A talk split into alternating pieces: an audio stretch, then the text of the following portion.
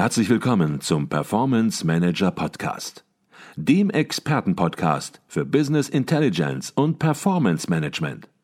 Inspirationen, Know-how und Impulse für Controller und CFOs, die noch erfolgreicher sein wollen. Ihr heutiger Gastgeber Peter Blum.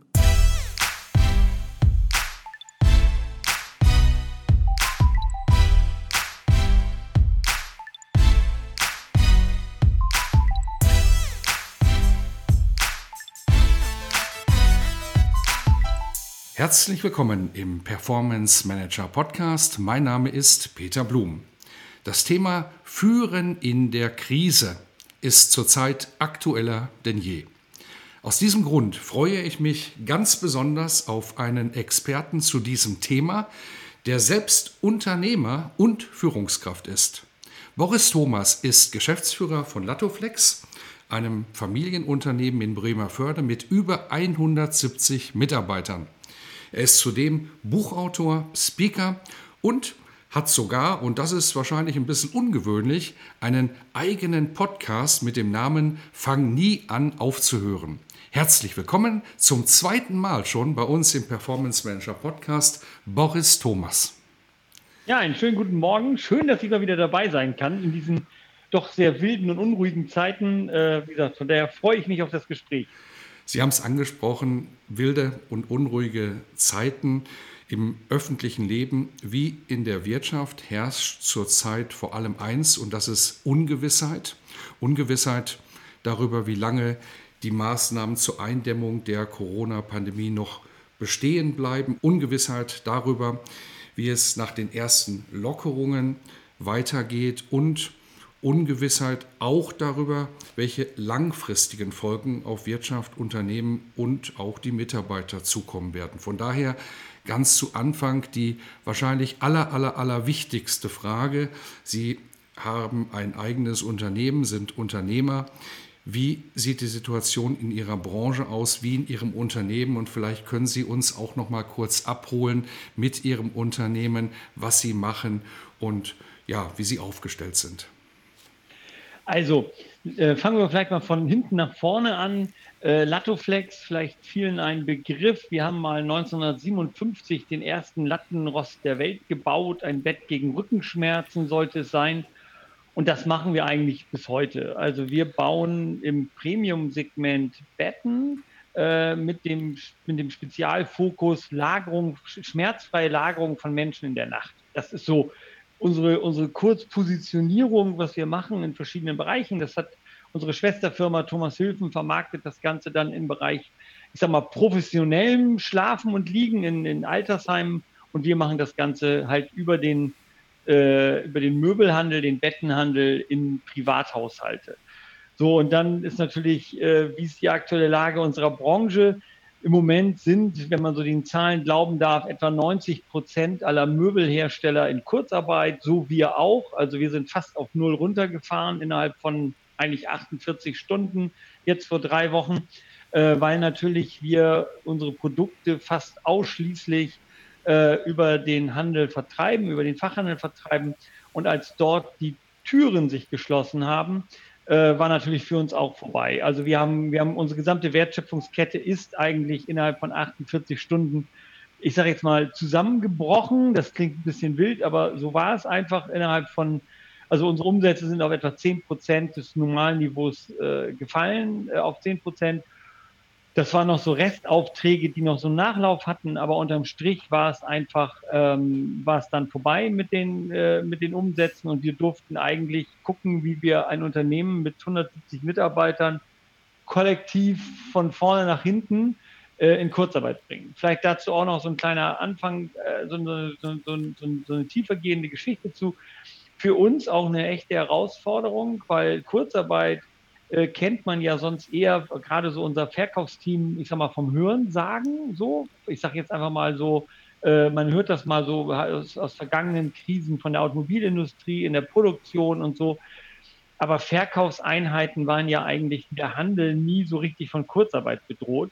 Und äh, das war jetzt natürlich dann nochmal ein riesiger Schritt in so kurzer Zeit, ein, ich sag mal, nicht Kurzarbeit erfahrenes Team wirklich äh, ähm, ich sage mal so, da durchzubringen und da auch vom Wissen her überhaupt, was ist denn Kurzarbeit überhaupt dahin zu führen. Also das war schon ziemlich heftig.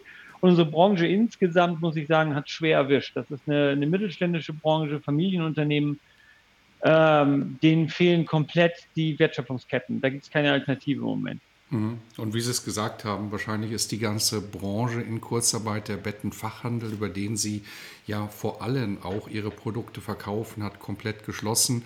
Und die Mitarbeiter dort können auch nichts machen, außer ja, sozusagen abzuwarten, bis die Türen sich wieder öffnen, beziehungsweise noch bestehende Aufträge möglicherweise abwickeln, aber im ja. Grunde nichts Neues verkaufen, weil auch die Produkte nicht mehr in die Läden kommen. Und eine Situation, Kurzarbeitssituation, die sicherlich für die gesamte Branche, für Ihre gesamte Branche sicherlich auch untypisch und ungewöhnlich ist, wenn ich das ja. richtig verstanden habe. Definitiv. Also es hat natürlich immer mal ich sag mal, konjunkturelle Dellen gegeben. Wir hatten auch mal, äh, als wir aufgehört haben, Daimler-Benz zu beliefern, mal so für ein halbes Jahr Kurzarbeit in der Fertigung und so. Aber ich sag mal, das war alles im Rahmen. Was wir im Moment natürlich erleben, ist ja eigentlich ein Zusammenbruch einer Wertschöpfungskette innerhalb von wenigen Stunden, kann man ja fast sagen. Äh, sind wir ja abgeschnitten worden von unseren Kunden. Und äh, das hat es in der Form noch nie so gegeben. Und ich bin auch noch nicht gar nicht ganz sicher, wie das so jetzt, wenn selbst wenn jetzt nächste Woche wieder die kleineren Läden öffnen dürfen, was für uns ganz gut ist, weil wir ja eher die kleineren Läden auch haben, ähm, wie das Ganze so wieder anfährt. Also da habe ich im Moment überhaupt noch keine Vorstellung für, muss ich sagen. Okay, jetzt haben Sie auch direkt reagiert. Sie sind in Kurzarbeit gegangen. An der Stelle war wahrscheinlich auch die Situation so klar, dass man gar nicht mehr jo. darüber nachdenken konnte. War so oder war nicht so? Ja, ja, da gibt es keine, also da gab es auch keine, es gibt ja keinen Plan B. Also normalerweise bin ich ja auch immer jemand, der dann sagt, Mensch, komm, lass uns überlegen, gibt es einen anderen Weg oder so wenn die Geschäfte zu sind, sind sie zu und dann fehlen uns plötzlich 95 Prozent, 90, 95 Prozent unserer Umsätze innerhalb von zwei, drei Tagen. Ich meine, da gab es ein bisschen Nachlauf noch, aber eigentlich waren wir dann innerhalb von wenigen Tagen, äh, fehlten uns 90 Prozent. Das gleichen sie nicht mal eben so aus, dass sie sagen, ach, dann gehe ich jetzt auf Amazon und verkaufe da meine Produkte, was eh nicht geht. Aber so grundsätzlich, das gleichen sie nicht aus. Da gibt es auch keine Diskussionen. Da müssen sie sofort reagieren. Also in dem Fall haben sie sofort reagiert. Viele Unternehmen, mit denen ich spreche, haben mir gesagt, da haben wir in der letzten Krise möglicherweise einen Fehler gemacht, da haben wir zu lange gefackelt und sind erst viel zu spät in Kurzarbeit gegangen. In dieser Krise haben möglicherweise diese Unternehmen auch im Automotive-Umfeld daraus gelernt, haben direkt Maßnahmen ergriffen, wobei die Krise in diesem Jahr sicherlich auch ganz andere Ausmaße und eine ganz andere Deutlichkeit hat, sodass auch viele gar nicht mehr darüber nachgedacht haben, überhaupt fackeln zu können, weil die Situation mhm. einfach zu klar war. Jetzt haben Sie gesagt, Ihr Team, Ihre Mitarbeiter die sind nicht Kurzarbeiter erfahren. Äh, die Situation gab es so in diesem Ausmaß noch nie. Jetzt mussten Sie sich natürlich vor Ihr Team stellen, die die Situation natürlich auch alle mitbekommen hatten und von daher wahrscheinlich auch nicht wirklich überrascht waren. Aber es ist nicht witzig, so hatten Sie es mal formuliert an anderer mhm. Stelle, vor Mitarbeiter zu treten und zu sagen, wir müssen in Kurzarbeit gehen. Wie gehen ja. die Mitarbeiter bei Latoflex mit dieser Situation um? Ja, also äh, von, zunächst mal muss man wirklich sagen, das ist für keinen Menschen äh, natürlich toll, äh, unangenehme Nachrichten zu übermitteln. Also ich glaube, da hat keiner Spaß dran. Ich unterstelle das einfach mal, das ist wirklich etwas, da drückt man sich lieber weg, ähm, was es auch nicht besser macht. Aber so, ich glaube, da gibt man in Deckung, mental mindestens, und, und, und zieht sich erst mal ein Stück zurück. Ähm, ja, ich, also das Verrückte war ja, wir, wir mussten diese Kurzarbeit, weil wir, weil das so, so schnell und so rasend schnell ging, ich kriegte meine Mitarbeiter ja gar nicht mehr äh, in einem persönlichen Meetingraum zusammen. Das durfte man ja schon gar nicht mehr zu dem Zeitpunkt. Da waren schon Mitarbeiter auf Homeoffice gesetzt. So begann das ganze Jahr vor äh, Anfang März. Mhm. Und das heißt, ich hatte Mitarbeiter im Homeoffice, ich hatte Mitarbeiter noch bei mir vor Ort. Und ich habe dann ein, ein, ein Zoom-Meeting äh, angesetzt. Äh, das habe ich jetzt seitdem auch zweimal schon wieder durchgeführt, wie so eine Art komplett Mitarbeiterversammlung, aber eben per Zoom, digital, weil ich kriegte ja die Leute gar nicht mehr. Und da haben wir dann eben sehr ausführlich über das Thema Kurzarbeit gesprochen, wie es jetzt weitergeht, dass wir auf Sicht fahren werden und so. Da gab es natürlich viele Detailfragen dazu. Äh, wie gesagt, da gibt es dann eben auch Fragen, ja, was muss ich jetzt machen? Muss ich mich beim Arbeitsamt melden? Nein, muss man nicht und so. Also man muss halt dann Leute auch mitnehmen auf dieser Reise, sage ich jetzt mal so. Ähm, ist sehr schwierig. Ich muss sagen, insgesamt bin ich sehr, sehr stolz auf mein Team. Das hat wirklich toll geklappt. Die haben alle mitgezogen. Ich glaube, das lag aber auch daran, dass es darüber, über die Lage, in der wir uns befanden, innerhalb kürzester Zeit, von wenigen Tagen, gab es gar keine Diskussion. Also es war so, ne, das ist, ich glaube, wenn die, wenn das Haus brennt, dann steht man nicht davor und einer sagt, ich weiß gar nicht, ob es wirklich brennt. Also so, sondern ich glaube, das war so akut alles, dass eigentlich alle froh waren, wenn es ausgesprochen ist und einigermaßen Klarheit darüber besteht, wie es jetzt in den nächsten Tagen erstmal weitergeht. So mhm. und ähm, ja, also von daher, wie gesagt, ich glaube, es war gut, weil auch eben natürlich durch diese über, überbordende mediale Präsenz dieser Krise, so angefangen in Wuhan, China, äh, bis, bis dann eben bei uns auch alles losging, war es jetzt keine Diskussion groß, äh, dass jemand sagte, ja, aber das ist doch gar, gar nicht mal so schlimm, warum machen wir so einen Aufstand? Also das, sowas gab es nicht. Ne? Mhm. Sie haben gesagt, man muss das Team mitnehmen und auch wenn die Situation noch so klar ist, muss man das Team mitnehmen. Darüber sprechen wir auch gleich noch ein bisschen. Ich möchte zunächst noch mal über einen anderen Aspekt sprechen. Sie sind selbst ein Mensch mit einem sehr hohen Energielevel, so nehme ich Sie zumindest wahr. Sie sind mhm. in der Lage, auch mit Ihrem Team bei Latoflex ein hohes Momentum aufzubauen und auch zu halten. Und nun kommt von einem Tag auf den anderen quasi eine Situation, die alles runterfährt. Was hat sich für Sie persönlich in den letzten Wochen, in den letzten Tagen eigentlich am meisten verändert? Hm, das ist eine ziemlich gute Frage. Also für mich persönlich sicherlich, ich war noch nie so viel zu Hause. Also vielleicht ganz kurz. Ich hatte, also das ist auch für uns im Moment, auch für mein Team echt bitter eigentlich. Wir haben also den März hatten wir fantastische Projekte vor. Wir haben mit unseren Partnern in China äh, die Messe in China vorbereitet, haben hohe Investments auf uns genommen, haben dort einen Messestand geplant für die Möbelmesse in, in, in, in Guangzhou. Die ist natürlich dann ausgefallen. Wir hatten mit äh, unserem Maschinenbauteam hatten wir ein fantastisches neues Projekt und wollten einen Messestand, hatten alles dafür vorbereitet in Paris auf der Jack, das ist die größte Fasermesse der Welt, äh, ausstellen, ist ausgefallen. Also ich hatte, ich hatte fünf Kunden, Lokalmeetings, sogenannte Chefmeetings nennen wir die immer. Da wollten wir auf eine Tournee gehen an fünf Standorten in Deutschland. Also mein März wäre der vollste März aller Zeiten gewesen. Ich kriegte das so gerade alles unter einen Deckel. Der Alternativplan jetzt sah vor, dass ich eigentlich den kompletten März zu Hause saß. Und ähm, natürlich war ich jeden Tag bei uns im Unternehmen, weil wir haben noch äh, auch ein bisschen Fertigung. Wir haben ja auch noch so Bereiche im Bereich behinderter Kinder, beispielsweise mit so Kinderkarren da haben wir noch kleine Ecken, wo produziert wird. Wir haben jetzt eine Maskenproduktion für so Atemmasken, äh, so Mundmasken aufgenommen, äh, um unsere Näherei ein bisschen mit auszulassen. Aber im Grunde genommen muss ich sagen, für mich persönlich ist dieses Abgeschnittensein von meinem Team. Und ja, mit Zoom und allem, das ist super. Und wir haben auch regelmäßig unsere Zoom-Meetings in meinen Führungsteams, die alle zu Hause jetzt natürlich sitzen. Es ist aber energetisch, und da bleibe ich auch bei, immer noch etwas anderes. Und ich gebe zu, das ist etwas, was mir schon fehlt. Also ich kann gut zu Hause arbeiten, ich kann gut unterwegs arbeiten. Ich bin eh jemand, der sehr gut unterwegs immer schon gearbeitet hat. Ich muss allerdings sagen, äh, so dieses, dieser persönliche Austausch, dieses ähm, äh, Menschen auch zu treffen, mal durch Büros zu gehen, so ein Gespür dafür zu bekommen, wo steht dieser Mensch das ist etwas, was mir wirklich fehlt, also auch so für mich selber, energetisch, äh, um auch so ein, so ein, Gefühl, so ein Gespür für die Lage zu bekommen und so. Also so Kunden zu besuchen. Also mhm. das ist etwas, wo ich sagen muss, das würde ich im Moment, das vermisse ich. Äh, alles andere würde ich sagen, läuft, also unsere Server laufen, wir haben uns da ganz gut eingegruft. Und mein, mein, mein, mein Leben war eh immer schon relativ viel von unterwegs geprägt. Also so meine These war immer, ich muss an jedem Ort der Erde arbeitsfähig sein. Von daher war das jetzt nicht so eine große Umstellung, aber so dieses, dieses persönliche Menschelnde, sage ich jetzt mal so, das fehlt mir dann schon. Mhm. Und ich habe verstanden, auch das Energielevel zu halten. Man war voll im Flow ja, drin, Sie ja. waren voll im Flow und man fiel im Grunde genommen, so haben es mir einige auch berichtet, mit denen ich gesprochen habe, von einem Tag auf den anderen sozusagen in so ein Energieloch rein. Mhm. Das heißt nicht, dass man so untätig war, aber man musste sich erstmal neu sortieren, man musste seine Zielhierarchie komplett neu ausrichten. Das ändert sich jetzt so langsam wieder, weil man mit der Situation natürlich mhm. auch umgehen kann. Aber auch das Umfeld, das ist natürlich auch immer ganz wichtig. Also das erweiterte Business-Umfeld war natürlich in der gleichen Situation. Niemand war mehr in der Lage, über zwei Wochen hinaus irgendwelche verbindlichen Termine zu machen.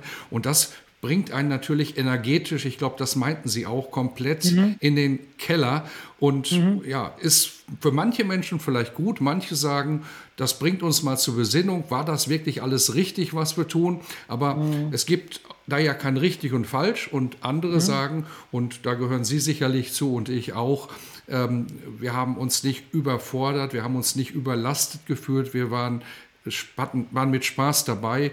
Wir hatten Lust auf das, was wir tun und das hat uns nicht zur Besinnung gebracht, sondern das finden wir nicht so gut, wie es momentan mhm. ist. Absolut. Bin ich, also bin ich auch bei Ihnen. Also ich, ich natürlich hat jede, da gibt es auch kein richtig und kein falsch. Das sehe ich auch so. Also ich würde das auch gar nicht richtig oder falsch nennen, sondern es ist jetzt anders, es ist jetzt so, wie es ist, aber ich merke eben auch, alles fährt irgendwie runter. Und so dieser Drive, also ich, ich sag mal so ganz, so ganz konkret bei mir zum Beispiel, wenn ich dann mal so einen Nachmittag, ich sage jetzt mal frei hatte, ohne einen Termin, ohne irgendwas, dann habe ich immer überlegt, Mensch, jetzt hast du den Nachmittag frei, den musst du jetzt ja auch sinnvoll nutzen. Mhm. Äh, was, was wollte ich denn immer schon mal machen? Was, was müsste ich mir mal angucken? Welches Buch wollte ich lesen? Und dann habe ich es getan, weil ich wusste, am nächsten Tag ist der Kalender wieder voll. Also man hatte so ein, so ein Fenster, wo man sagte, oh, das mache ich jetzt. Was mir in den letzten zwei, drei Wochen aufgefallen ist, das schleppt sich dann schon dahin, weil man immer das Gefühl hat, naja, kannst du ja auch morgen oder übermorgen oder überübermorgen noch machen. Da ist ja auch kein Termin in deinem Kalender. So, das war, das war schon für mich eine sehr ungewöhnliche, nennen wir es mal so, Situation, äh, dass ich bestimmte Sachen dann wirklich, ich will nicht sagen verschleppt habe, so wie ich das gerne aber man hatte so das Gefühl von, naja, wenn ich es heute Nachmittag nicht mache, kann ich ja morgen früh auch noch mal ran. So, und ich glaube, das ist vielen so gegangen. Mhm, okay. Kommen wir zurück auf Ihr Stichwort. Man muss das Team, man muss die Mitarbeiter mitnehmen. Aktuell mhm. ist in den meisten Unternehmen natürlich gewissermaßen eine angespannte Stimmung und die ja. Herausforderungen in den unterschiedlichen Branchen, in den unterschiedlichen Unternehmensgrößen sind natürlich ganz verschieden. Das heißt, man kann hier keine universellen Tipps geben, wie man irgendetwas besser machen kann. Aber eins ist sicherlich allgemeingültig. In dieser Situation muss geführt werden. Und mhm. was macht gute Führung? Vielleicht für Sie auch ganz persönlich, aber vielleicht auch aus Ihrer Erfahrung allgemein. Was macht für Sie gute Führung besonders in diesen Krisenzeiten aus? Ja, ich glaube, das ist so eine, das ist auch wirklich, also ich würde es mal umdrehen. Ich würde mal sagen, in guten Zeiten kann jeder irgendwie halbgar führen. Das kriegt man dann irgendwie hin, wenn man Weihnachtsmann spielen kann, wenn man Prämien verteilen kann, wenn irgendwie alles gut läuft.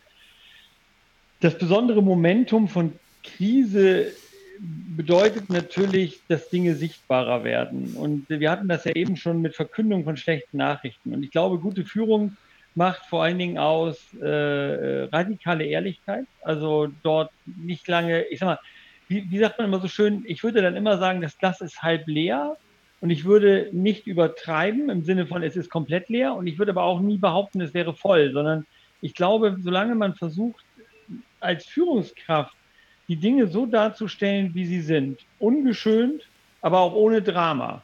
Mhm. So, weil wir verfallen als Menschen ja immer gerne in diese beiden Extrematas, dass wir das Ganze überdramatisieren, also die Welt geht unter, ne, wir sind am, am, am am Ende der Armageddon kommt und, äh, am und wir, wir verfallen dann immer ab und zu in das andere Extrem. Das heißt, ach, alles gar nicht so schlimm.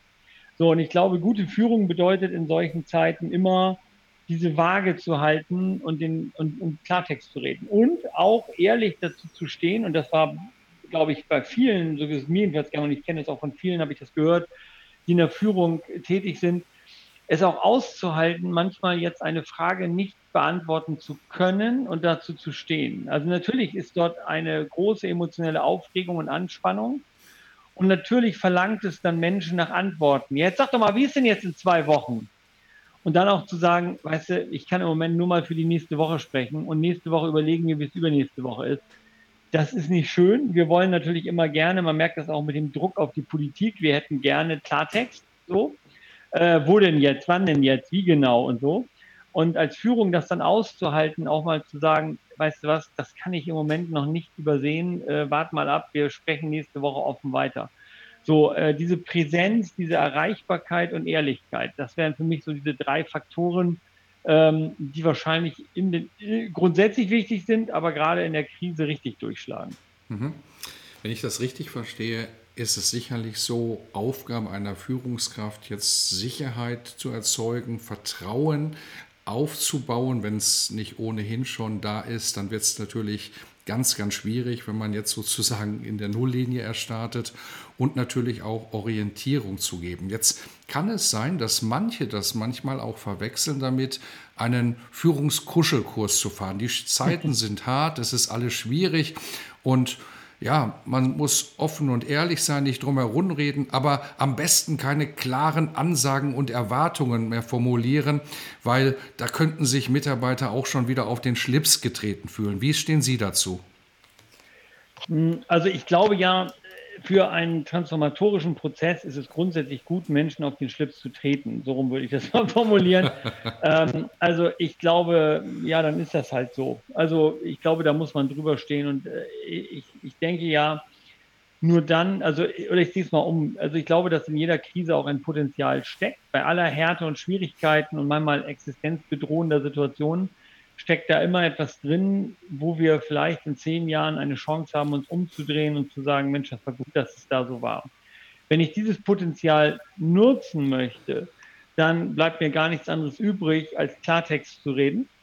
Und zur Not ist jemand dann auch mal sauer. Oder zur Not sagt jemand, das finde ich jetzt aber doof für mich. Also ich habe zum Beispiel, vielleicht um mal so ein konkretes Beispiel zu sagen, also ich habe von Anfang an eine Leitlinie rausgegeben, die ich so ein bisschen übernommen habe aus dem äh, aktuellen Buch von dem Simon Sinek, mhm. äh, Das unendliche Spiel, was ich wirklich nur empfehlen kann. Ein ganz, ganz tolles Buch von Simon Sinek, ähm, äh, was ich sehr, sehr wertvoll fand. Äh, und da gibt es so eine, einen legendären Satz von ihm drin, der heißt, so als Zielsetzung für die Krise, um auch einem Team klar zu sagen, worum es hier geht, ähm, lieber alle im Team leiden ein bisschen, als einige wenige ganz viel.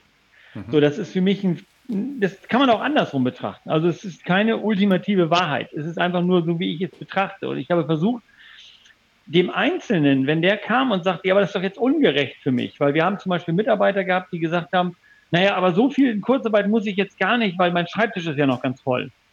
So, den habe ich versucht klarzumachen. Ich habe gesagt, das ist auch ein Akt hier von Solidarität im Team untereinander. Wir müssen als Team gemeinsam hier durchkommen. Ähm, wir können nicht äh, jetzt jeden Einzelfall uns angucken, weil wir am Ende nur als Firma gemeinsam gewinnen oder verlieren. So, und das bedeutet eben dann schon, dem Einzelnen auf die Füße zu treten und zu sagen, ja, ich weiß, für dich aus deiner Brille als einzelner Mensch betrachtet, fühlt sich das jetzt ungerecht an oder falsch an oder du siehst für dich eine bessere Lösung. Aber mein Fokus als Führungskraft ist das gesamte Team. Eine Ausbalancierung zu erreichen im gesamten Team ein Gefühl von Fairness zu erreichen und eben auch, das bedeutet, dass eben eine Einzelinteresse mal zurücktreten muss vor dem Gruppeninteresse. Mhm.